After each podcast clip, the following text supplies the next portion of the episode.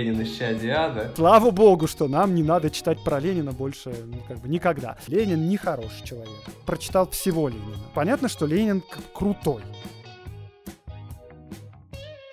Сегодня э, у нас в гостях э, автор и ведущий подкаста «Закат империи» Андрей Аксенов. Андрей, здравствуйте. Привет, э, ребята. Да, спасибо большое, что пришел.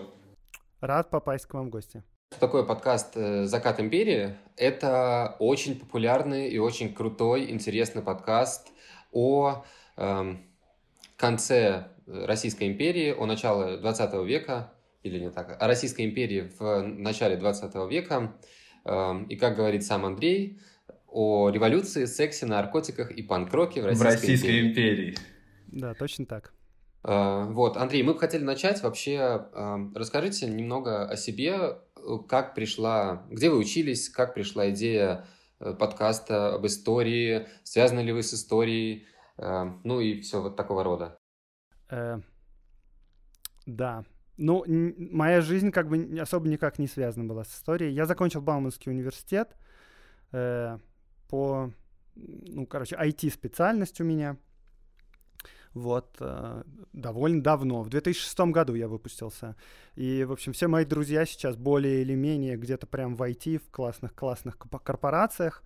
Вот. Э, и я как-то работал тоже какое-то время по специальности, потом понял, что мне это не очень интересно, я пошел назад в Бауманку на свою кафедру преподавать.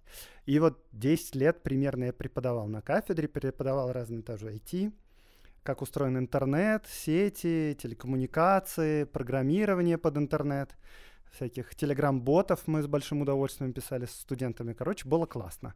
Вот. И, но, в общем, одна из целей, почему я ушел в Бауманский университет, мне как-то сложно было себя видеть всегда в офисной работе, там, с 9 до 8, каждый день, как-то это все тяжело и не складывалось с тем, как я видел себя в мире. И, в общем, а, большая часть жизни моей с музыкой связана была.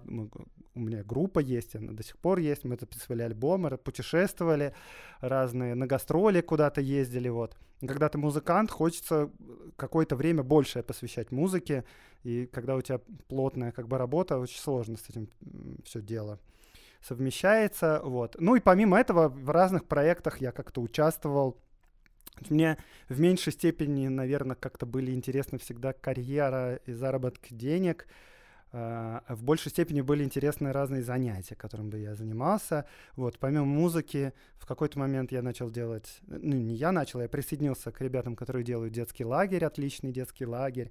Вот, путешествовал где-то, немножечко занимался политикой, там, избирался в Мундепы несколько лет назад в Москве. Ну и так как-то вот слежу за этим, и мне кажется, это тоже классно, это интересно. Э, политикой заниматься круто. Если кто-то сомневается в этом, вот я спешу разубедить, это все очень здорово. Занимайтесь политикой, мальчики, девочки. Вот. Э, ну вот, э, разными какими-то делами я занимался. А да, вы в Мундепе баллотировались в позиции в качестве кого?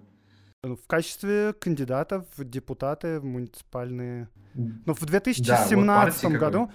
Да, я выдвигался от партии «Яблоко». В 2017 году была такая история, если мы уж об этом заговорили, э, это называлось тогда «Объединенные демократы», когда по всей Москве э, был организован объединенный штаб, которым руководил небезызвестный Максим Кац.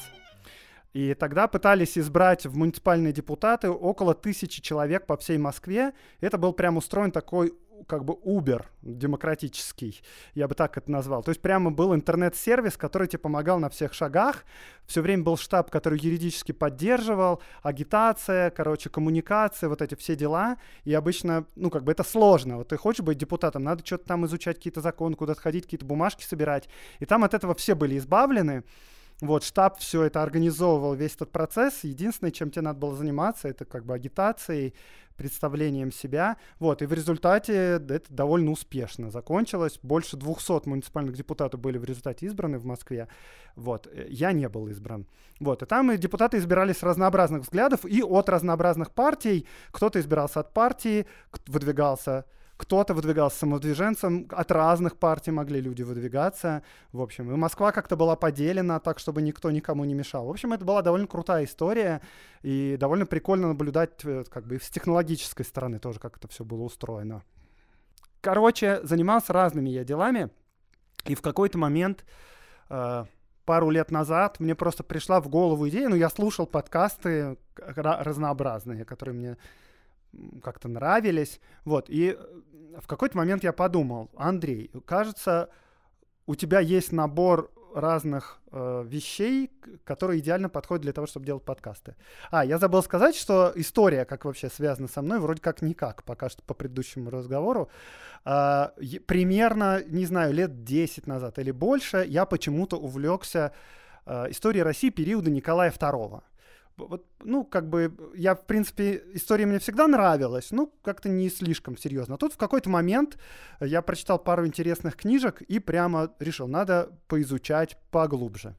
Вот, и у меня появилось такое как бы хобби. Ну, книга, с которой я начал, э, даже началось не с книги, началось с огромного треда в интернете, на таком сайте был раньше такой популярный сайт, а сейчас он совсем не популярный, он называется dirty.ru. Это, ну, можно сказать, что-то типа Reddit на русском языке. И там тоже есть такой же формат, как на Reddit Ask Me Anything, AMA, когда приходят разные чуваки и говорят, я специалист в том-то и том-то, спрашивайте у меня любые вопросы. Вот, туда пришел историк, который специализируется как раз по истории императорской России, как раз периоду Николая II, и он безумно интересно отвечал на вопросы очень круто. Ну, то, то есть у него там спрашивают, ну, как бы совершенно бытовые какие-то вещи. И он отвечает явно не цитатами, а просто у него есть какое-то знание контекста и как чего происходило. Иногда он затруднялся даже с источниками, за что его немножко шеймили. Но он говорит, ну, я просто, ну, как бы реконструировано в голове, так что я примерно правильно говорю. Если мне посидеть, я вам накидаю источников, но как бы мы же не, не об этом разговариваем, я же не научную статью пишу. Короче, это было очень круто. Там было тысяча комментариев, я их там перечитывал несколько раз. И он как бы написал, ну, если вам интересно, вот, почитайте книжки. Первая книжка, которую он написал, э, это Ричард Пайпс «История русской революции». Э, и вот я начал с нее. Трехтомник масштабнейший. И я рекомендую с него начинать. И как к любому историческому труду, и к этому тоже есть вопросы. В частности, сам Ричард Пайпс, он э, польский еврей, который эмигрировал в США и был советником то ли президента Никсона, то ли какого-то еще президента.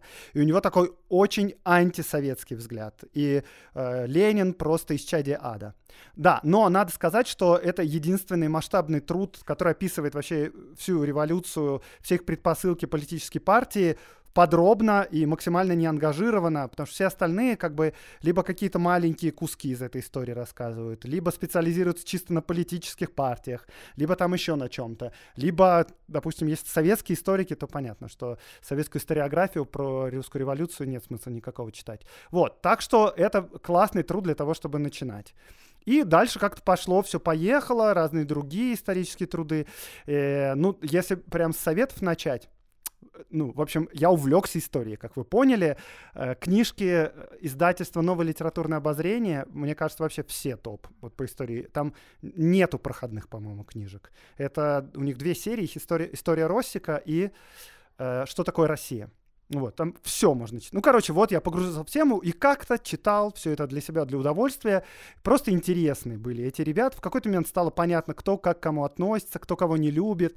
Там вот, когда Витте пишет в мемуарах про кого-нибудь и, значит, его шельмует справа и слева, и ты думаешь, ну, Сергей Юльевич, ну, как бы мы же знаем, как вы к нему относились, так что, возможно, к вашим словам стоит относиться немножко, ну, как бы со скепсисом. Вот. Ну и как-то, когда ты уже всех знаешь, это уже гораздо интересней. И нет смысла там читать про Александра Третьего или Николая Первого время, я имею в виду, потому что как бы ты там никого не знаешь, а тут как бы всех знаешь. Очень интересно. И как бы литературы полно, вот, включая там какие-нибудь протоколы допросов чрезвычайной следственной комиссии. Вот, короче, где-то два года назад я подумал, Андрей, смотри, ты, во-первых, умеешь э, рассказывать истории, как мне всегда казалось. А, во-первых, потому что я в Баумском институте поработал и читал лекции как бы на любые, ну не на любые темы, да, на тему IT, но, в общем, Э, разнообразный, как бы понимаю, как упаковывать знания, чтобы оно было понятно людям.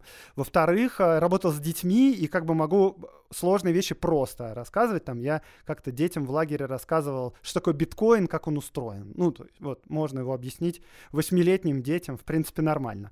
Вот, потом, э, как бы, мне казалось всегда, что у меня такой, как бы, характер э, веселый, что я могу, как бы, ну, там, небольшим юмором э, каким-то или сарказмом что-то рассказать, что, в общем, интереснее слушать.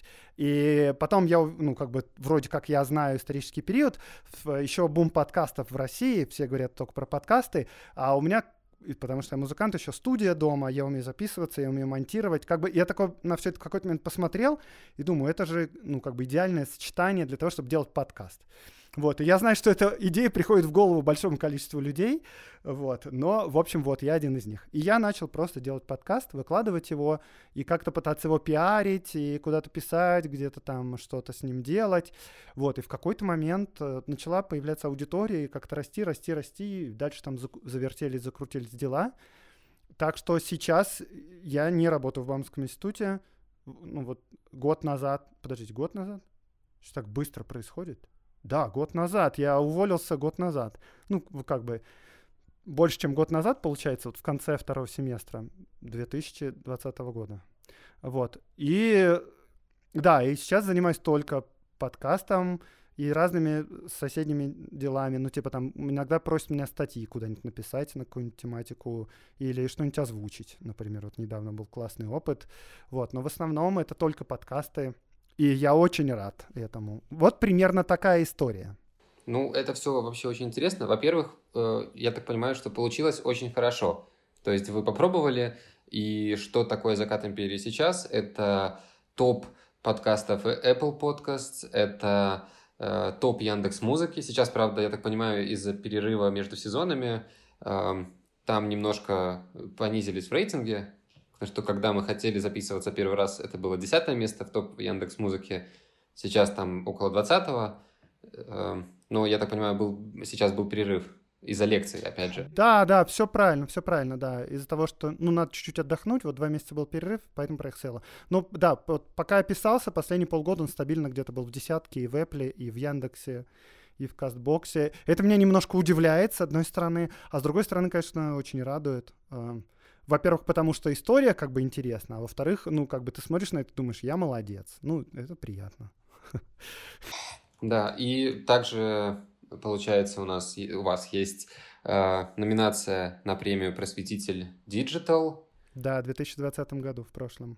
Да, и, кстати, очень интересный список, э, там был лонглист э, номинаций, и все очень-очень э, достойные люди. Там и Микитка. Э... Да, Сын Алексеев. Да, сын Алексеев с э, речевым нюансом. И, и по-моему, у вас, ну, не по-моему, а у вас точно есть совместный выпуск э, с Микиткой про, а... про русский язык.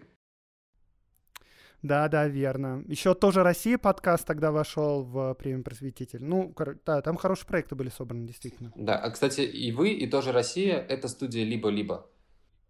Сейчас, да, в пятницу, вот, прошедшую, Э, была новость о том, что тоже Россия присоединяется к студии «Либо-либо». Это правда. Это прям вот произошло только что. Интересно. А как вообще... Я просто, ну, э, часто слышу о студии «Либо-либо», я часто много слушаю подкастов, и многие из них, эм, в общем-то, причастны к студии «Либо-либо». Расскажите про них, как э, с ними вы, в общем, познакомились, как к этому пришли, или они к вам пришли, и чем они помогают, если у вас есть студия, у вас есть знания, эм, может, там факт-чекер от них или продюсер какой-то? Ну, я могу про это рассказать. А надо в двух словах рассказать, что это вообще за ребята студия «Либо-либо»? Да, я думаю, да, потому что без понятия, если честно. Либо-либо. А, погрузимся или погрузимся. У меня проблемы с, орфо, э, э, с орфоэпией. Когда стал подкаст достаточно известен, меня стало это сильно смущать, но по прошествии года немножко разобрался в теме и теперь гораздо меньше смущаюсь по поводу ошибок в ударениях. А, короче, Да, чтобы рассказать, кто такие либо-либо, э, которых я очень уважаю и вообще горжусь знакомством, это очень классные ребята. Э, чтобы это рассказать, нужно погрузиться чуть-чуть в историю подкастинга в России. Считается, что у подкастинга в России было две волны. Первая волна — это когда вообще появился подкастинг везде, ну, там, в Америке в первую очередь. И вот в России про него тоже как бы узнали, и появились первые подкасты, появились первые сайты, появились первые как бы популяризаторы подкастов, но это все было очень как бы нишевое такое вообще, и сам интернет был не очень большой и не очень быстрый, и слушать было сложно, непонятно откуда, вот, ну, в общем, как явление оно было, довольно долго держалась, но в конце концов э, как бы немножечко подстухла, потому что, ну, как бы и аудитория не набирается, ну, и как бы, им, ну, ни, монетиза...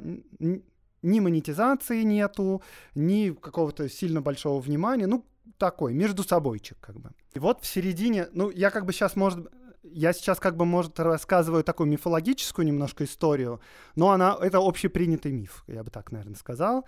У него его можно дополнять, наверняка многие люди его дополнят, но канонически он примерно так звучит, что в середине, нулев... в середине десятых издание «Медуза» а, начало выпускать свои собственные подкасты. Причем, поскольку издание «Медуза» — это такое, я бы сказал, в среде медиа э, издание знаковое, за которым все повторяют как бы разные вещи. Они принесли нативную рекламу в интернет, объяснили, как это работает. Они вообще как бы, ну, карточки, вот эти все, подача, язык, на котором надо разговаривать, как заголовки. Ну, короче, это прямо все брали с них пример. В какой-то момент они запускают студию подкастов и говорят, у всех порядочных изданий на Западе есть свои подкасты. Подкасты — это огромная индустрия с кучей денег, это огромный, ну, это прекрасный способ связи с аудиторией. И вот мы теперь делаем подкасты, и они начали штамповать подкасты один за одним, какое-то количество интересных подкастов. И э, с этим связывают второе, вторую волну подкастинга в России. Все на это обратили внимание и тоже вроде начали делать подкасты. И, собственно, мы вот в этой второй волне сейчас примерно и живем. И его запустил действительно «Медуза». А в «Медузе» конкретно запустила Лика Кремер, которая пришла туда из Сноба. Она пришла в «Медузу» и, собственно, внутри редакции сказала... Э, подкасты это очень круто, давайте делать подкасты. И вроде бы не все сразу были этому рады, этой идеи, и не сразу приняли ее, но вроде как э, довольно скоро она сумела то ли всех убедить, то ли сначала никто там особо не сопротивлялся. Короче, Медуза начала делать подкасты, а Лика Кремер стала, гла- стала главой отдела подкастов в Медузе, или как-то это типа того называлось. Вот. Э, собственно говоря, до недавнего времени, до того, как э, Медуза объявили на агентом, Медуза продолжала выпускать знаковые подкасты, которые слушают в России. Сейчас они просто в отдельном э, в отдельной студии выпускается. То есть студия подкастинга Медузы, она выделилась в отдельную студию, она называется Техник речи сейчас. Да, ну, короче, так или иначе, через некоторое время э, в Медузе произошел скандал э, внутренний, и из Медузы ушло большое количество э, сотрудников. И в частности ушла Лика Кремер, которая с другой журналисткой «Медузы» и с редактором Андреем Борзенком, э, а другой журналисткой это Катя Крангаус, они организовали стартап-студию подкастов либо-либо, которые и решили, что они будут заниматься только подкастами и запускать только подкасты. И, в общем-то, вот сейчас она, эта студия существует, и, в общем-то, это как бы те самые люди, которые запустили подкастинг в России во второй раз, во-первых, а, что классно, а во-вторых, чем, мне кажется, отличается студия «Либо-либо» от многих, кто делает сейчас подкастинг в России, как бы и самостоятельные, и студийные, и все остальное, это большие профессионалы в медиа, которые знают, как рассказывать истории, знают, как, э, что значит хорошая редактура, как может хороший редактор совместно работать с автором для того, чтобы сделать историю еще круче, как бы, как работают подкасты вообще, потому что там все фанаты подкастов. И, ну, в общем-то, каждый подкаст либо-либо, я бы сказал так, это значительные подкасты. Можно слушать любые, потому что это хороший продукт в любом случае будет. Всякой фигни не получается у них делать. Я думаю, что это ведущая подкаст-студия в России сейчас. В какой-то момент э, вот что произошло. Так. Колумбийский университет в Америке опубликовал архивы, в которых хранятся аудиозаписи интервью с эмигрантами из России, которые уехали там во время революции, после революции. Эти записи были сделаны в 60-х годах э, «Радио Свобода». Они их опубликовали, типа, слушайте все. Я, конечно, начал их слушать и думаю, это офигенные материалы, и по которым можно сделать офигенный подкаст. Подумал я, а, вот. И начал, начал болеть этой идеей, другой подкаст надо делать.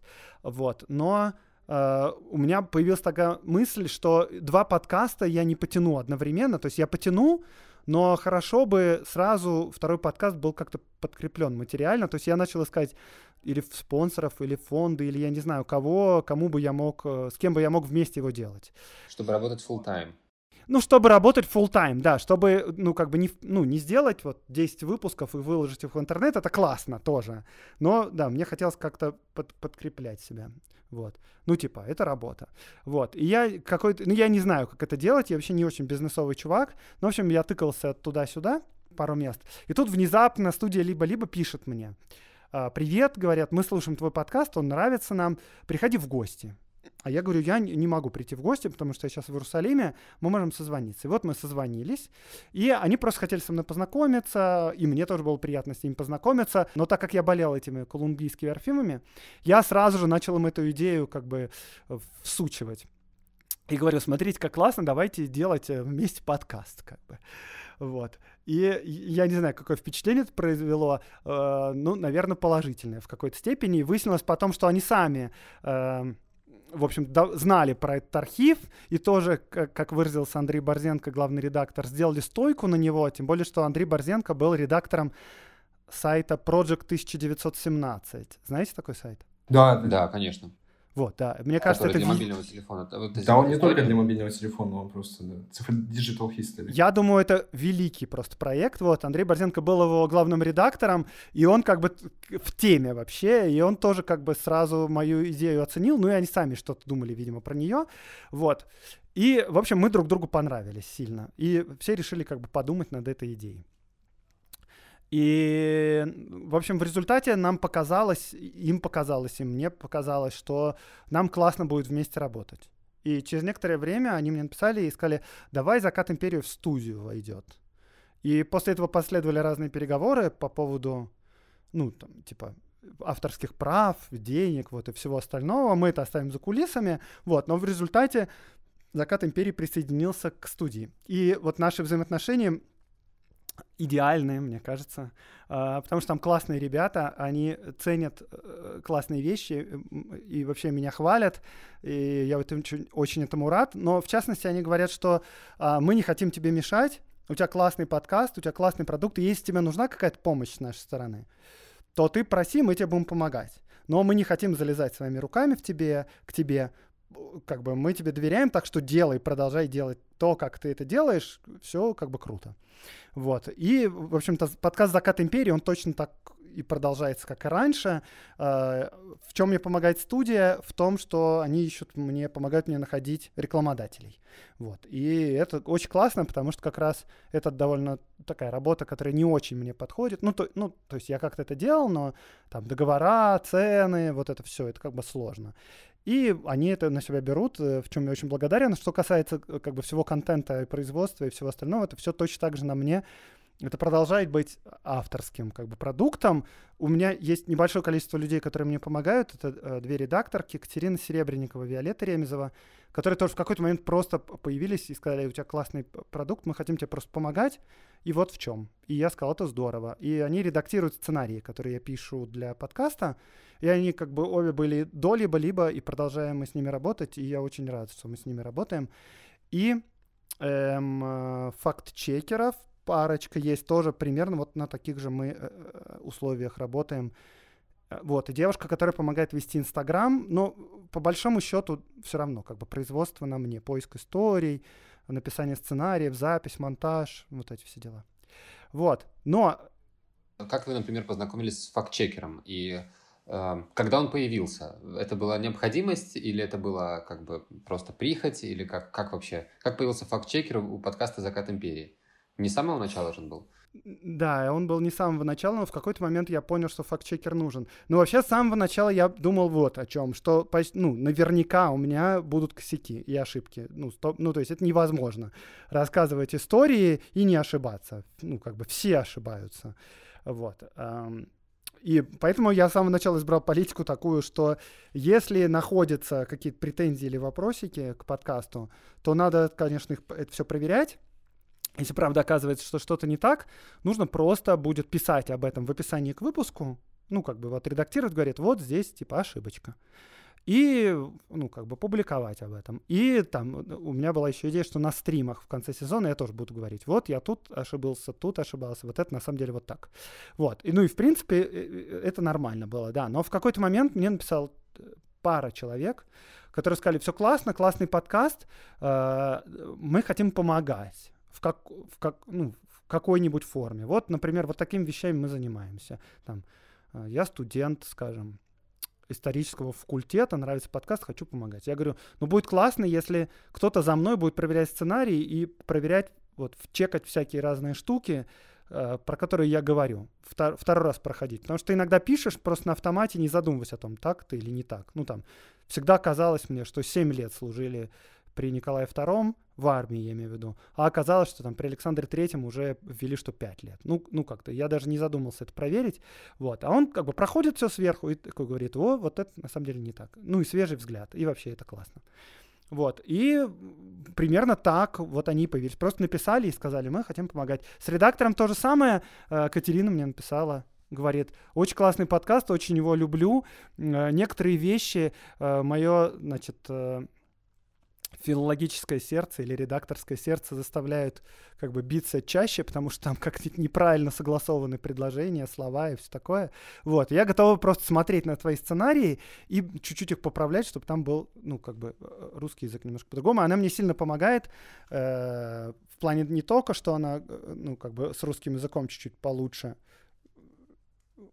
что она помогает мне с русским языком, а еще она иногда очень меткие замечания всякие делает, когда история куда-то в сторону уходит или что-то непонятное, например. То есть мне кажется, это понятное э, поворот в сюжете, и понятно, что это за люди, и понятна их мотивация. Она пишет, слушай, вот тут появился этот герой, он как вообще непонятно откуда, непонятно, почему он это делает, надо пояснить. Я такой, о, да, классно. И, раз, и здесь все сторонники, вот. сторонники свободного, живого русского языка скажут нет прескриптивизму. Пускай Андрей говорит так, как хочет, нам это нравится. Не надо нам здесь советской ну, практики. Это классно. Не, она не советская практика. Э, ну, есть, правда, какие-то... Короче, Катерина тоже не сторонник прескриптивизма. Когда мы с ней начали общаться, я начал делиться своей болью по поводу ударения. Она сказала, ударение это вообще меньшее, насчет э, чего я парюсь.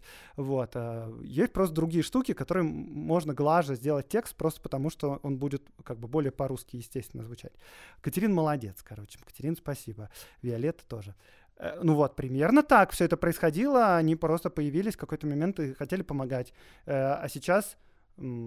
И сейчас продолжают помогать. Да. Но со студией либо-либо история-то не заканчивается на подкасте «Закат империи», потому что, ну, чисто поставить лейбл э, либо-либо на обложку и как-то дружить, ну, в этом, наверное, не стояла задача изначально, а задача стоит еще что-то делать вместе, и поэтому мы готовим еще один подкаст исторический, который я буду вести, для которого я пишу сценарии для большинства выпусков, и который мы делаем внутри студии, как бы по стандартам студии. Это означает, это означает что е, ну, не все, есть процесс на мне, а процесс происходит так, что э, я пишу сценарий, после этого редактор смотрит этот сценарий, и редактор в студии либо-либо это э, человек, который не просто, ну, как бы не литературный редактор, который просто правит русский язык, а человек, который серьезно работает с сюжетом.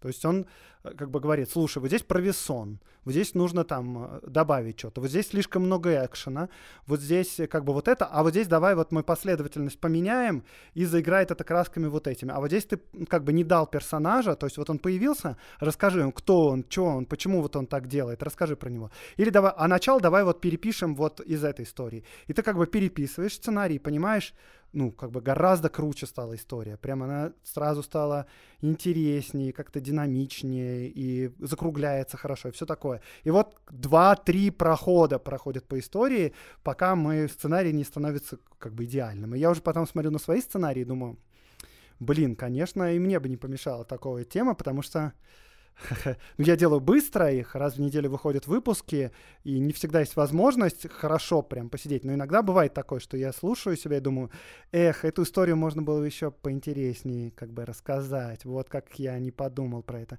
Вот, и в либо-либо они, конечно, стараются делать так, чтобы к тому моменту, как запись идет выпуска, что он уже прям идеальная история. Вот. И... Новый проект тоже будет историческим? Да, новый проект это исторический, это условно история русского предпринимательства э, от Рюрика до наших дней. И это интересный взгляд на историю, потому что если, ну, то мы, потому что если мы посмотрим на то, как историю в школе преподают, то обычно, ну, это с точки зрения, понятно, там, королей, императоров, президентов или в случае войны там каких-то генералов, и там в конце главы или отдельная глава есть там, а вот что происходило в культуре и искусстве, и обычно это пролистывают все. Ну, как бы и про бизнес не рассказывают почти никогда, почти ничего. Вот, но вместе с тем... Официальная история России — это история побед и иногда поражений. То есть у нас, мы, то есть если посмотреть на школьный курс истории, что мы увидим, да, мы с кем-то повоевали, нам стало плохо, мы развиваемся, потом мы опять с кем-то повоевали, потом опять плохо, тут еще крепостное право надо отменить, и мы опять с кем-то повоевали. И вот как-то так все это происходит. В одном смысле, да, вы правы. Типа того, да. Но вместе с тем вот бизнес, который есть в стране, он же очень сильно влияет на как бы на государство. И ну вот тот же, допустим, борьба за Босфор и Дарданеллы, которая шла. Ну, да. Это что же было напрямую связано только потому, что Одесса был главным Одесса была главным экспортным портом Российской империи. И бог с этими проливами, если бы не нужно было просто обеспечивать безопасность торговых путей огромное количество вещей с этим связано, там, э, не знаю, какие-нибудь опиумные войны в Китае или еще что-то. Вот. Но как бы про бизнес обычно говорят в последнюю очередь. Ну вот про опиумные войны говорят, но обычно вообще ничего. Мы не знаем ни как был устроен бизнес, ни чем торговали. Э, ну, в общем, сейчас мы понимаем, что нефть это и цена на нефть, это важнейший там, показатель мировой, экономический. Мы все об этом думаем. Там, сколько стоит Apple? Миллиард долларов. Ну, классно. Вот. В, истории, в учебниках истории ничего про это нету. И когда ты начинаешь смотреть на историю с точки зрения предпринимательства и бизнеса, открывается огромное количество интересных всяческих штук. Андрей, сейчас в тему э, предпринимательства, российского предпринимательства, русского предпринимательства и того, как оно развивалось. Все мы знаем, когда оно прекратило развиваться в силу определенных событий 2017 года. И здесь я делаю референс в начало вашего подкаста, где вы процитировали одного э, человека, сказав, что Ленин исчадие ада. Андрей, Ленин исчадие ада? А, слушайте, я не, очень не люблю Ленина. Можно смело ну, говорить? Ну, короче. Мы тоже его не любим. Очень не люблю Ленина. Ну, это как бы его есть за что не любить. Тут нечего как бы стесняться абсолютно. Мне кажется, даже как бы профессиональный историк может сказать, что Ленин не хороший человек. А, вот так, мягко говоря. Э, я могу интересные свои впечатления э, сказать о Ленине. Да, конечно, давайте. Я да. прочитал книжку в какой-то момент э, «Пантократор солнечных пылинок» Льва Данилкина, которая вышла в серии «Жизнь замечательных людей». И это велик, великолепная книга, и, может быть, даже великая. И она несколько изменила мои э, впечатления о Ленине. Вот с чем это связано. А Лев в какую Данилкин, сторону? В какую сторону а, изменила? Ну, сейчас попытаюсь объяснить. Не сказал бы, что в положительную, но я бы сказал, что я стал его больше понимать. А, Данилкин произвел не просто какой-то невероятный research. Во-первых, совершенно очевидно, он прочитал всего Ленина. Во-вторых, он чуть ли не побывал физически в тех местах, где он был. Да, это же, это, то есть Ленин же адский публицист. Ну, как бы, кому вообще может в здравом уме прийти в голову, э, значит, в 2010-х годах читать всего а Ленина? вы поняли Ленина по-настоящему, да? То есть вот э, коммунисты, они читают Ленина, да, а вы, вы понимаете Ленина, поэтому вы не коммунист. Ну, короче, э, в общем, он прочитал всего Ленина, и он написал его биографию. И эта биография вообще лучшая, что я прочитал биографии Ленина, ну, на русском языке. На английском я не читал, на русском языке, понятно, их не существовало правильных, ну, как бы настоящих биографий Ленина. Потому что они все, конечно, были э, в Советском Союзе мифологизированные. А после с конца Советского Союза никому в голову не приходило, как писать биографию Ленина, ну, как бы зачем? То есть, слава богу, что нам не надо читать про Ленина больше как бы никогда. И тут вот наконец-то пришло время, когда русский писатель, русский историк смог написать биографию Ленина, это круто. Вот. И он написал ее, ну, как бы, непредвзято, довольно подробно, довольно точно он как бы разобрался во всяких перипетиях, со всем, что происходило вокруг, и он как бы с юмором и с сарказмом иногда подходит, ну, как бы он говорит обо всех, э, как бы, темных сторонах личности Ленина и вообще о том, как он все это делал, но он, как хороший писатель, как, э, наверное, хороший историк. Ну, наверное, он как хороший исследователь, да, как хороший писатель, относится к герою с симпатией. Э, и как бы не, не в том смысле, что типа он старается его обелить, а в том смысле, что он старается его как-то понять и как бы преподнести его. И ты когда читаешь это, ты понимаешь, что, ну, как бы, ну, то есть понятно, что Ленин как крутой, как политик и как революционер. Ну, тут как бы сложно с этим сомневаться. Он как бы пришел к успеху, значит, он Ну да, да. Вот, да, но типа как он это сделал и почему он сделал, и вот через какие, значит, ему злоключения пришлось пройти, и через какие успехи, и медные трубы, и все остальное. И ты когда все это читаешь, ты немножко больше начинаешь понимать, что у Ленина в голове. И поскольку автор, безусловно, талантливый, и, ну, безусловно, он как бы старается максимально непредвзято подойти к этому делу, ты начинаешь тоже немножечко через призму этого автора симпатизировать Ленину, ну, с той точки зрения, что вот есть герой, и он как бы преодолевает сопротивление и приходит к успеху, и ты как бы волей-неволей из-за него радуешься в конце, при этом держа в голове, что это, значит, тиран, который, ну, как бы организовывал как минимум массовые репрессии, уничтожил государство, Погубил Последствия Россию. всего этого мы будем очень долго ощущать э, и до сих пор ощущаем во всех областях, там, в культуре, в экономике, во всем этим делам. Это нельзя никогда сбрасывать со счетов, но, по крайней мере, да, в какой-то момент э, как бы ты начинаешь относиться к Ленину чуть-чуть по-другому. Короче, это сильное произведение. Я его всем рекомендую прочитать. Э, Ну, оно крутое. Оно это хорошее, хороший исторический взгляд на человека, подробный, честный, открытый. Э, Короче, молодец. Надо сказать, что э, мне это еще близко, потому что я, наверное, в своих подка... в своих вып... потому что я, наверное, в своих выпусках тоже стараюсь с симпатией говорить о людях. То есть мне иногда об эт- это предъявляют, потому что люди слушают не все выпуски. Например, на- ну, как бы они слушают одного рода выпуски, где я с симпатией говорю о революционерах, скажем. И они думают, а, он чертов а, левак. Или потом другие слушают про то, где я рассказываю с симпатией о царской администрации и говорят, ну да, вот еще один хрустобулочник. Или там, например, про авангарди, ну и так далее по списку. И как бы э, я встречал несколько отзывов о себе, что вот, значит, он плохой, потому что занимает какую-то позицию, а, и потом э, другой такой же вывод, да, он плохой, потому что занимает другую позицию. Вот, я думаю, что это хорошо. Как сказал это бы- характеризует меня с... Да, да. Если бы послушал Кайзер Вильгельм ваш подкаст про царскую администрацию, он бы написал то же самое, что и о Бисмарке. На полях пламенный реакци- реакционер, беречь его. А вот, Короче говоря. Э, э, Да, и это происходит, наверное, из-за того, что я тоже, когда пишу сценарий, я чувствую какую-то симпатию к этим людям. По крайней мере, если уж не симпатию, то какое-то понимание. Даже если он там э, бюрократ, взяточник и еще там какой-нибудь нехороший человек, но как бы видно огонь, может быть, в его душе и в его сердце, не знаю к чему, к деньгам. И если человек как бы искренне эту любовь свою к деньгам проек- проецирует в мир, э, то об этом интересно рассказать. Ну, как бы, вот моя жена не всегда разделяет мое восхищение совершенно дикими чуваками, которые были тогда, но, да, я просто, когда вижу классного героя, который творит какую-нибудь дичь, у меня прямо огонь загорается в глазах, я думаю, какой классный чувак, как здорово про него рассказать э, будет. Да, С этой точки зрения, да. Я давеча был э, в Библиоглобусе и видел обложку, ну, просто заканчивая тему с э, Лениным, а, книга, такая красивая обложка, написанная «Русские, изменившие мир» и портрет Ленина. И я думаю, ну как бы да, тут не поспоришь, потому что мир действительно изменился, на, ну вообще история западной цивилизации в целом может делиться на такие до и после Октябрьской революции в России, переворота. Но Это да. Андрей, вы как человек, достаточно подробно знающий э, финальные, терминальные э, времена Российской империи, кого вы, бы- вы, бы, вы бы могли поставить вот на обложку этой книги «Русские, изменившие мир»? А, слушайте, а знаете, что тут подумал?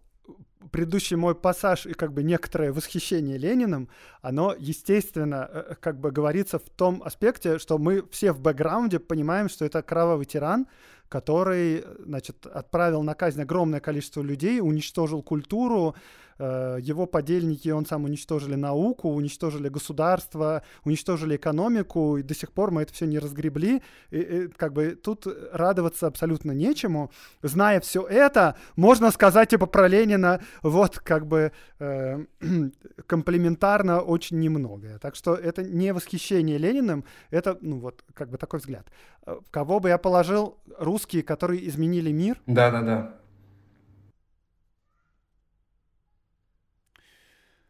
Слушайте, мне вообще с этой точки зрения, наверное, почему-то первые приходят э, люди культуры и искусства.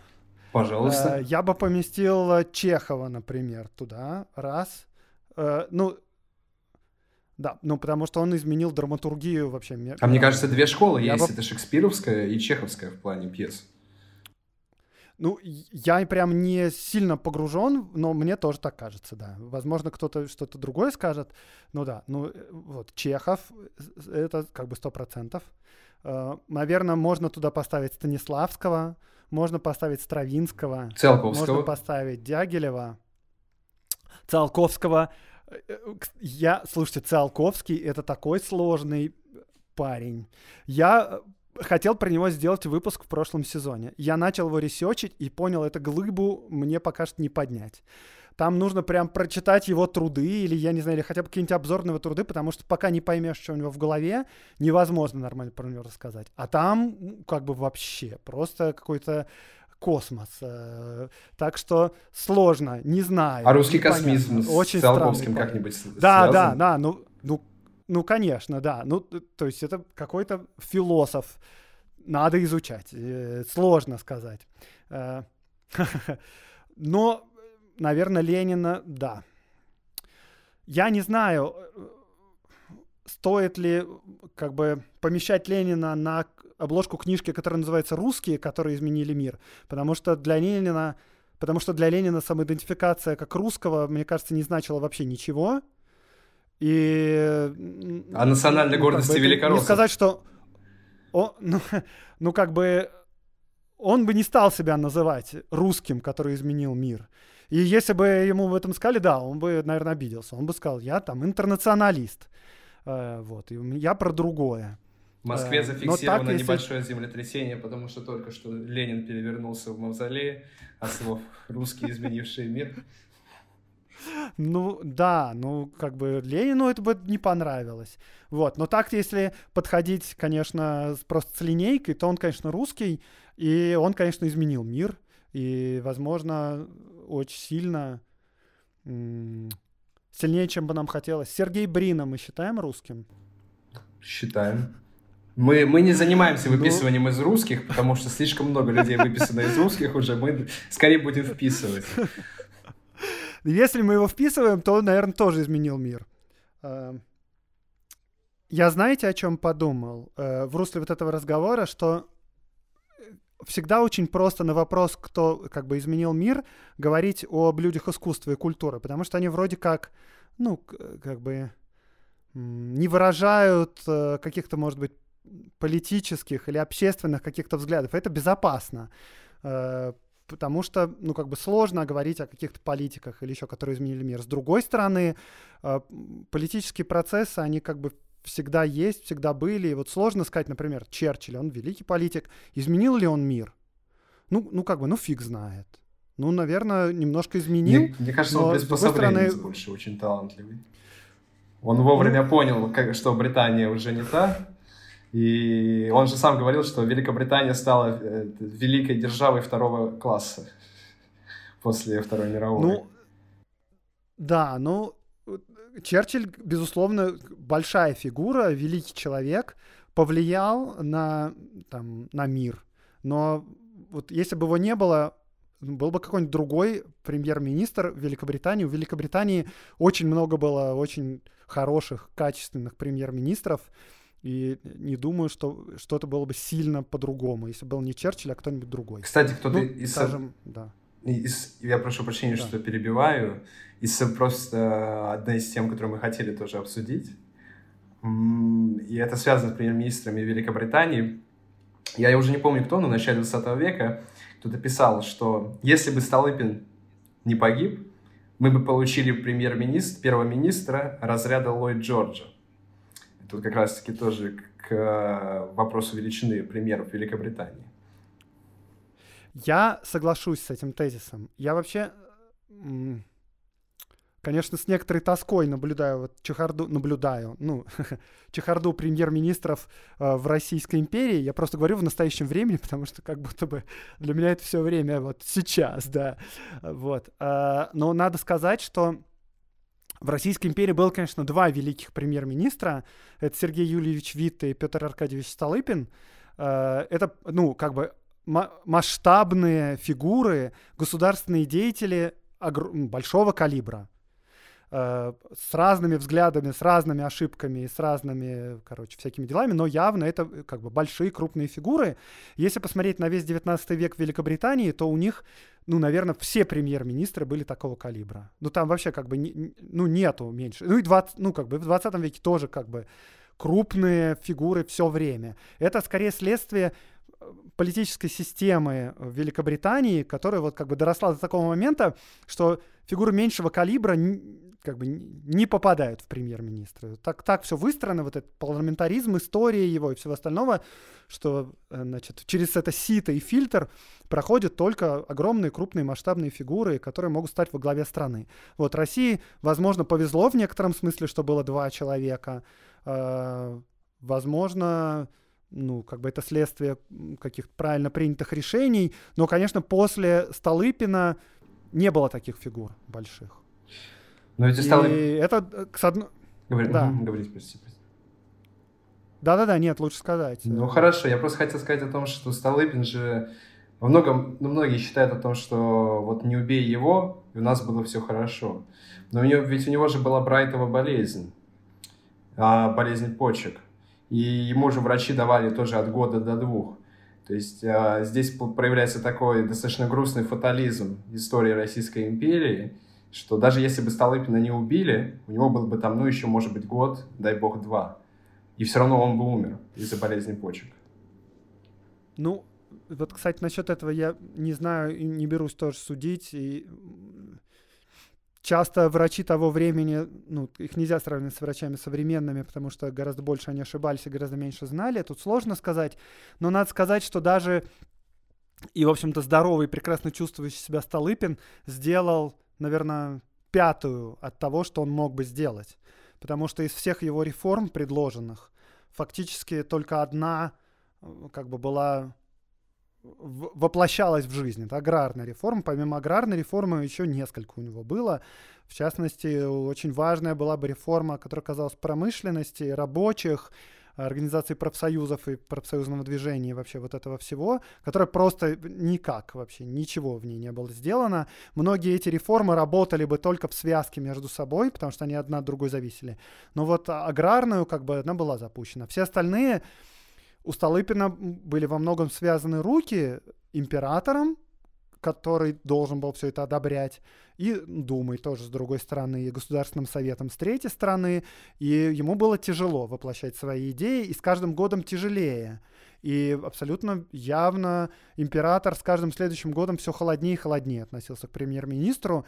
И даже представим, если бы его не убили, то вполне вероятно, он бы, может быть, раньше, чем умер от какой бы ни было болезни, он был бы отправлен в отставку, потому что, в общем, император как-то заметно охладел к Столыпину там, к 2011 году, и много об этом есть свидетельств. Но даже при том, что он еще пока не охладел и был премьер-министром, он тоже не все сделал, что мог бы сделать. Так что это тоже довольно печально и трагично, но э, похвалим Петра Аркадьевича за то, что он успел сделать. И, и я, наверное, у меня есть тейк, который я пару раз повторял в подкасте о том, что мне кажется, что если бы аграрная реформа э, вот в таком виде, в котором она была тогда сделана, была бы запущена лет на 10 раньше, то я бы, наверное, сказал, что ну, революции бы не было. Или она была бы в какой-то другой совершенно форме. Мне кажется, здесь а... еще важно сказать о том, что если бы э, всеобщее образование начало внедряться тоже раньше, потому что, допустим, к началу Великой войны немцы, французы ну, англичане, безусловно, ощущали себя как нации, А в России крестьяне во многом ну, не понимали, они говорили, что а псковские это крестьяне за нас воюют или нет. То есть у нас именно была проблема да, с образованием. это правда. Это правда, но с другой стороны, это важная история. Я не знаю, может быть, стоит на нее побесед... по поводу нее побеседовать. На самом деле, это очень важная штука, про которую мало чего говорят. Действительно, как бы немцы и французы, которые сражались на полях Первой мировой войны, они сражались из патриотизма за свою родину, и это было довольно новое чувство, э, социально-общественное, как мне кажется. Потому что, в общем-то, 19 век тогда как бы не везде и мало было войн, где участники воевали потому, что они чувствовали, что вот за нами наша родина, и нам нужно пролить кровь за родину. Это как бы довольно свежее чувство. Но при этом хочу сказать, что русская армия, например, в э, война 1871-72 годов с Турцией, я могу в датах чуть-чуть путаться, которые выходят за пределы моих да, да, да, Ну, короче, вот война с турками при Александре II, она весьма удачная, прошла, весьма хорошо подготовлена, хорошо закончилась для России, значит, все ее вспоминали с, как бы, с гордостью, и в крестьянских избах там висели литографии и какие-то картиночки с генералом Скобелевым и с Плевной, короче, все классно, и победили. Но при этом, конечно, никакого образования не было ни у кого, никто не чувствовал никакого патриотизма, а, ну, воевали просто вот потому что, как, как обычно, положено, призвали в армию, офицеры говорят, идите штурмовать, и все идут штурмовать. И вроде это не помешало победить. С другой стороны, у турков тогда как бы та же самая была позиция. Э, у турков ну, все было еще грустнее, не знаю. мне кажется. Не, не знаю, на самом деле, то есть, в принципе-то, русская армия воевала нормально. Ну, то есть, ну, как бы и были и поражения, и война шла тяжело, и все остальное. Но я бы сказал, даже если сравнить как бы со Второй мировой войной, то, в общем-то, молодцы, ну, как бы держат оборону. Ну, там Варшаву сдали, ну, великое отступление, но как бы не за три месяца немцы доходят до Москвы. Далеко не так. Как бы русская армия сражается ничего. Так. Ну, мне кажется, даже можно сказать, как бы что... разрушилась что она успешно, да, да, да. что она успешно сражалась. Ведь, допустим, та же восточно-прусская, ведь, наверное, такие самые э, громкие поражения, это Горлицкий прорыв, по-моему, так называется, а, был у немцев, и восточно-прусская операция. Но если мы посмотрим, допустим, на ту же восточно-прусскую, на наши потери, да, и потери немцев, и в этот же момент посмотрим на нашу операцию в Карпатах, где мы взяли неизмеримо больше пленных э, и убили больше австрийцев – чем потеряли в Восточно-Прусской, то на самом деле мы видим ситуацию, при которой Российская империя достаточно стабиль, стабильно ведет войну. А, да, есть поражения, есть победы, но за Кавказский фронт полностью успешный. И к 17 году мы подходим, когда в Германии идет голод, а, мы вот готовим наступление, и, в принципе-то, так, таких а, поражений, даже как во Вторую мировую, как Великую Отечественную, их не было таких. Немцы под Москвой не стояли.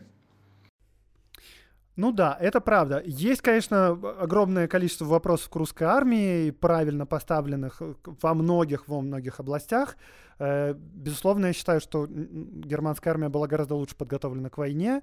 Ну, и надо сказать, что, наверное, Западный фронт все-таки большее значение имел для Германской империи, чем Восточный. При всех этих вещах все равно, э, как бы, русская армия сражалась норм в тех условиях, в которых она была, и это привело бы к победе, ну, то есть она, как бы, Германия проиграла в любом случае, да, вот, но, э, да. Короче, а, о чем мы там говорили? О Столыпине и о Вите, о премьер-министрах. Да, ну вот, к сожалению. Эм, все закончилось не очень. Да, ну, в общем, мы можем уже от этой истории отойти, потому что я хотел бы еще спросить у Андрея по поводу его музыкальной деятельности и деятельности группы «Акваланг». Это очень приятные вопросы. Потому что, честно говоря, ну, э, к подкасту у меня ощущение больше... Э, то есть я люблю дело, которым я занимаюсь. Супер классно, что мне получилось превратить мой там личный интерес в какое-то дело, которое интересно другим, и на котором я э, зарабатываю деньги. И это все супер здорово. Э, вот. Но все равно ощущение такое, что когда я делаю подкаст, я, ну, как бы делаю какой-то продукт. Вот. И к музыке отношение было другое. То есть музыка — это какая-то отдельная часть, которая занимает в сердце. Эм, что-то супер важное для меня. Может быть, одной из самых важных вещей в жизни. Вот. Э, короче, музыка — это круто. Я, э, то есть к, му к музыке я не могу относиться как к продукту, как к контенту. Это какое-то... Что-то очень важное. Вот. Ну, э, но вместе с тем группа Акваланг никогда не была сильно известной. Я не знаю почему э, и не очень понимаю. Мне, конечно, кажется, что это офигенная группа, и офигенные песни, и все классно у нас. Э, но, наверное, раз она не была сильно популярной, особо никогда, то, наверное, это тоже заслуженно. И, да, но я этого не понимаю до сих пор, почему. И мне кажется, что это классный подход. То есть я имею в виду, что есть огромное количество музыкальных групп и подкастов, которые, допустим, совершенно широко неизвестны никому. И, в общем, мало их кто слушает и ходит на концерты к этим группам. И каждый из людей, который их делает и выпускает, если он будет думать про себя, что я делаю офигенный продукт, и я делаю офигенный контент, и я делаю офигенную музыку, и занимаюсь офигенным творчеством, самым лучшим — просто непонятно, почему его никто не слушает. Это было, будет прекрасно. Мне кажется, это самый лучший подход к делу, который ты делаешь. Вообще не сомневаешься, что ты делаешь самое лучшее из всего возможного. Вот. И такое просто не понимаешь, почему это никто не понял до сих пор. Короче, у нас довольно нестандартная история, я бы сказал. Э, стандартная история, я подразумеваю, это вот такая, ну, как бы группа музыкальная, э, рок-группа гитарная чуваков, как они возникают? Типа чуваки собираются на какой-то репетиционной базе и фигачат на гитарах и барабанах, потом они, значит, сочиняют какие-то песни, что-то отрепетируют, потом у них начинаются концерты, и потом они думают, ну, пора записать альбом. Вот, примерно так все это происходит. У нас происходило это не так, и это, наверное, больше походит на то, как происходит сейчас зарождение новых коллективов, не обязательно рок гитарных.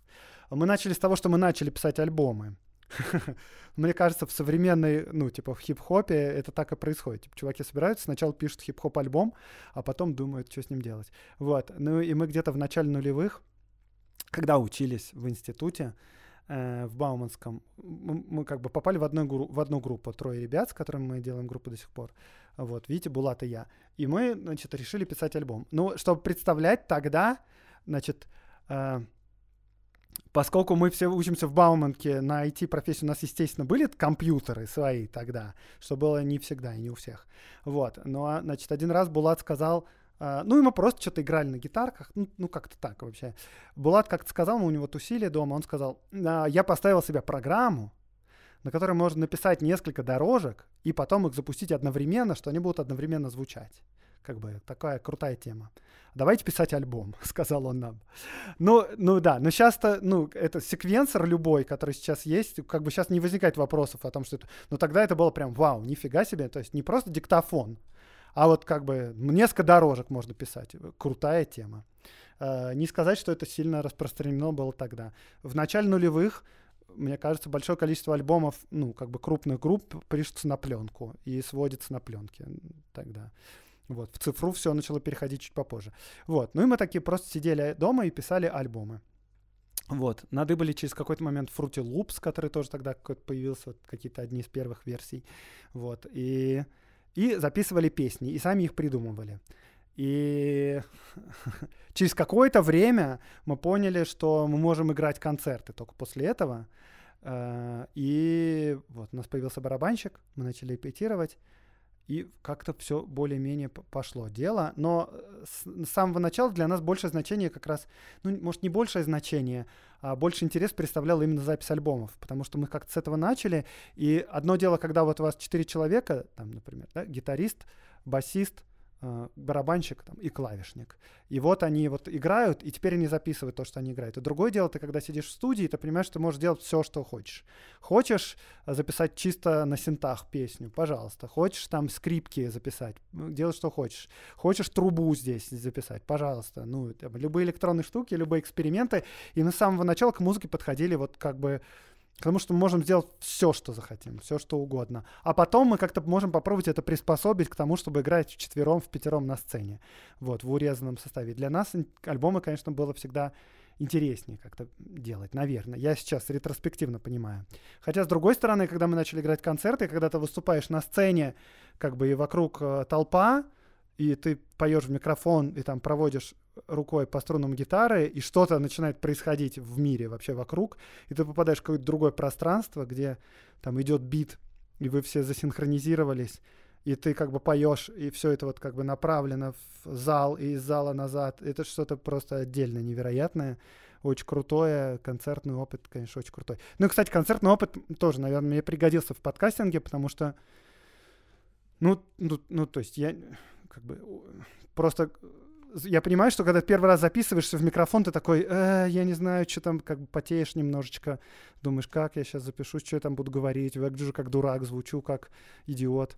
Вот, ну, как бы у меня это давно прошло, и я просто включил микрофон и такой, привет, ребята, сейчас я вам расскажу. Революция, секс, наркотики, панк-рок. Вот. Ну и опыт как публичных выступлений тоже дает возможность немножко раскрыться, поэтому подкастинг, да, Музыка просто не знаю, какой-то отдельный мир э, прекрасный. При этом у меня ощущение такое, что ну, время музыки немножко ушло. ну, то есть я никогда особо не выбирал. У меня такое ощущение было вот в девятом классе, я когда поступил в девятый класс, я подумал про себя, вот кем я хочу быть, вот кто я, как бы, кем я хочу быть. Я э, как бы в девятом классе как-то понял про себя, что я хочу быть рок-звездой ну, как бы все.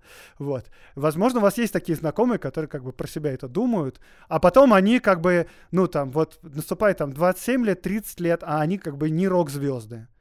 Вот, и все где-то работают, у всех какая-то работа успешная, начальники или дети, или еще что-то. А, ну, типа, ты спрашиваешь, а у тебя как дела? И он такой, ну, вот, мы там как бы сыграли концерт. И все таки думают, ну ладно, молодец. вот, но как бы ты, ты этого не понимаешь вообще. Ты просто, значит, у тебя есть гитара, ты сочиняешь песни, и с чуваками вы играете, и ты в это погружен, и больше как бы тебе ничего не нужно вообще. Ты ни, ничего больше не хочешь, и как-то потом только думаешь, а что я делал, почему я это делал, зачем я выбирал. Ты, ты как вообще не выбираешь. Вот, и очень часто, очень многих это заканчивается грустно. Но, в общем, когда ты в этом живешь, тебе ничего не интересует другое. Ты просто слушаешь другую музыку, слушаешь вообще все, что угодно, изучаешь, как это все было, и тебе кажется, что, ну, как бы ты смотришь, вот группа Битлз, вот там, не знаю, Курт Кобейн, вот как у них все было, мы делаем то же самое. Только мы пока что не Нирвана, там, например, что-то в этом роде.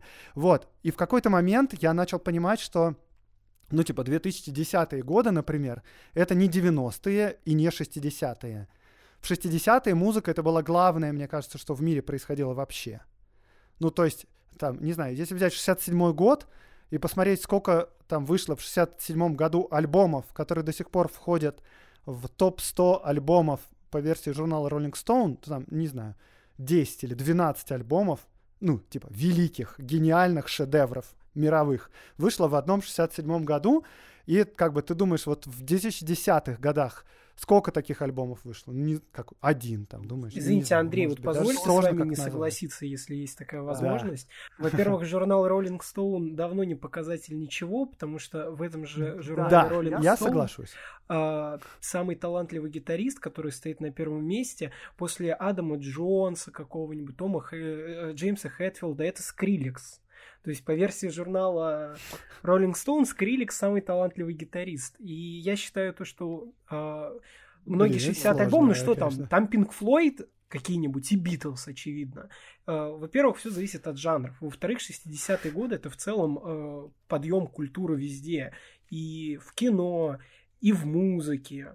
И в чем что вообще во всем это время, когда после войны жанры новые закладываются, новая парадигма культуры, я думаю, то, что это связано не только с музыкой, а с искусством вообще. Ну, возможно. Может быть, я не сильно погружен в кино, но у меня такое ощущение, что вот для молодежи 60-х годов музыка — это вообще главное, что происходит э, вообще. И поэтому, ну, типа, если ты хочешь заниматься главным, что сейчас происходит в мире, ты как бы занимаешься музыкой. Ну, конечно, потому что... Соглашусь, соглашусь. На острие да. были, были всякие хиппи и ну, те да. же самые Дорс. Да. да, это действительно да. важно, но если мы обратимся к истории искусства и посмотрим на каких-нибудь тех же самых акционистов венских, Я думаю, то, что этот подъем, он просто э, связан конкретно с упадком культуры после Второй мировой и, соответственно, ее подъем через 10-15 лет. Ну, да, это правда. Но в любом случае, мне кажется, сейчас музыка это не самое главное, что происходит у людей. Ну, как вот если мы посмотрим, там, я сейчас скажу слово молодежь, ну, типа, 18, там, 23 года, что самое главное? Музыка, наверное, не главное. Самое главное — это интернет, наверное. Ну, типа, никто не думает про себя в девятом классе «я хочу быть рок-звездой». Ну, точнее, мало людей, кто так думает. Большинство людей думают про себя «я хочу стать э, блогером с миллионным да. охватом». Да. А, тогда как, как бы в Великобритании в 67 году там каждый второй девятиклассник э, думал, что он хочет стать рок-звездой. Ну, как бы разница другая. И, э, может быть, из-за этого я просто вот о чем говорю. Что просто музыку сейчас меньше слушают, просто потому что она меньше занимает э, в мире э, место. Хотя это парадоксально, потому что мы музыку слушаем постоянно, но ну, как-то она какое-то место занимает другое. Сейчас э, музыка, которую мы видим в чартах, она, э, ну, в 90% случаев создана для того, чтобы заработать деньги. И это касается, опять же, всего искусства. Но в целом я... А когда это было не так? А когда это было не так, что мы на музыке не зарабатывали? Мне кажется, всегда так было. Да, это правда, но действительно, на искусстве зарабатывали всегда, но Заказчик изменился просто. О, да, да, заказчик изменился. А, то, что до этого был немного срез аудитории, другой запрос тоже был другой. Слушайте, знаете, ко мне интересная вещь пришла в голову. Я вот некоторое время думал над этим последнее время, и вот она как-то доформулировалась прямо сейчас. Это как раз вот про топы, про зарабатывание денег и вот про все это. У меня ощущение такое, что э, сейчас мне музыка, вот которая в топах как бы разных сервисах по скачиваниям, нравится больше, чем музыка, которая была в топах, э, скажем, в нулевые годы.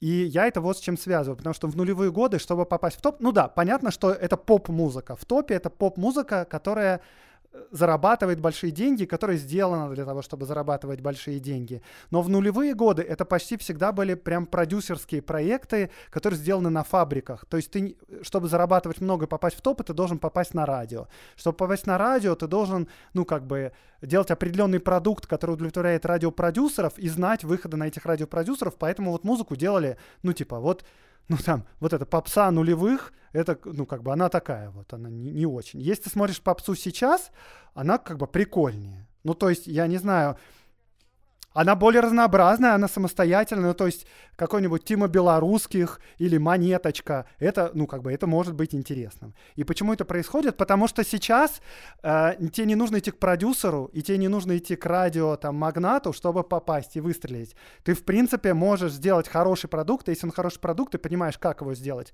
то он может выстрелить. Понятно, что там нужны деньги, понятно, что там нужны, как бы, специально обученные люди, но это сейчас даже в поп-музыке, в топах там больше творчества, чем было в нулевых. И мне нравится больше поп-музыка сегодняшняя, чем музыка нулевых, но при том, что мне поп-музыка не очень нравится вообще. Но, что я хочу сказать про 60-е, я сейчас понял, что тогда происходил примерно тот же процесс, потому что когда пришли Битлз, там же было тоже все по-другому. То есть были музыкальные продюсеры, были люди, которые писали песни, и были исполнители, которые эти песни исполняют, и их выпускают пластинки, типа как в Советском Союзе. И пришли Битлз и сказали, нет, мы знаем, какая музыка будет популярная, и смотрите, что мы сейчас сделаем.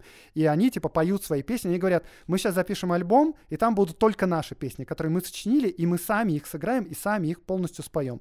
И все сказали, вокруг как бы продюсеры э, говорили на это, ребят, вы немного как бы на себя берете, вы кто такие? Такие вообще? так не делает никто. Битлз сделали это, и оказалось это круто. И в этот момент как раз продюсеры сказали, окей, давай посмотрим, что может делать молодежь. Типа, какие песни они будут петь. И, в общем, э, это стало довольно круто, и это, правда, было как бы самостоятельно. Безусловно, Битлз — это поп-проект. Они сами про себя говорили, мы играем поп-музыку. Вот. И, и в этом, наверное, это немножко походит на то, что происходит сейчас. Вот что я хочу сказать. И это круто. Я, безусловно, с вами согласен. А, и я вам скажу больше, точно такой же процесс происходил в кино, когда э, медленно вот эти студии, они стали разваливаться, кино стало выходить на улицы, появились переносные камеры, и действительно для того, чтобы снять фильм, уже не нужен был огромный продакшн. Появились действительно авторы, режиссеры, которых мы знаем сейчас.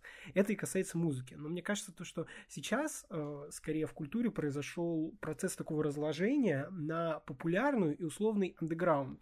То есть, типа, действительно, мы имеем поп-артистов, но при этом мы имеем точно таких же независимых артистов. То есть у нас сейчас действительно, если вы хотите интересоваться э, какой-то экспериментальной музыкой, вы хотите ее слушать, ее много, и вы можете это делать. Да, вы хотите интересоваться правда. кино, вы можете смотреть студийный голливудский блокбастер, он также вы можете смотреть и авторские независимые работы. До этого не всегда была такая возможность, а сейчас вот технический прогресс это дал правда. возможность. Не, конечно, как мы все знаем, научно-техническая революция принесла гораздо больше вреда, чем пользы, но в культурном плане, конечно. О, правильные вещи пошли. А, минутка осуждения Великой Французской революции и промышленной революции.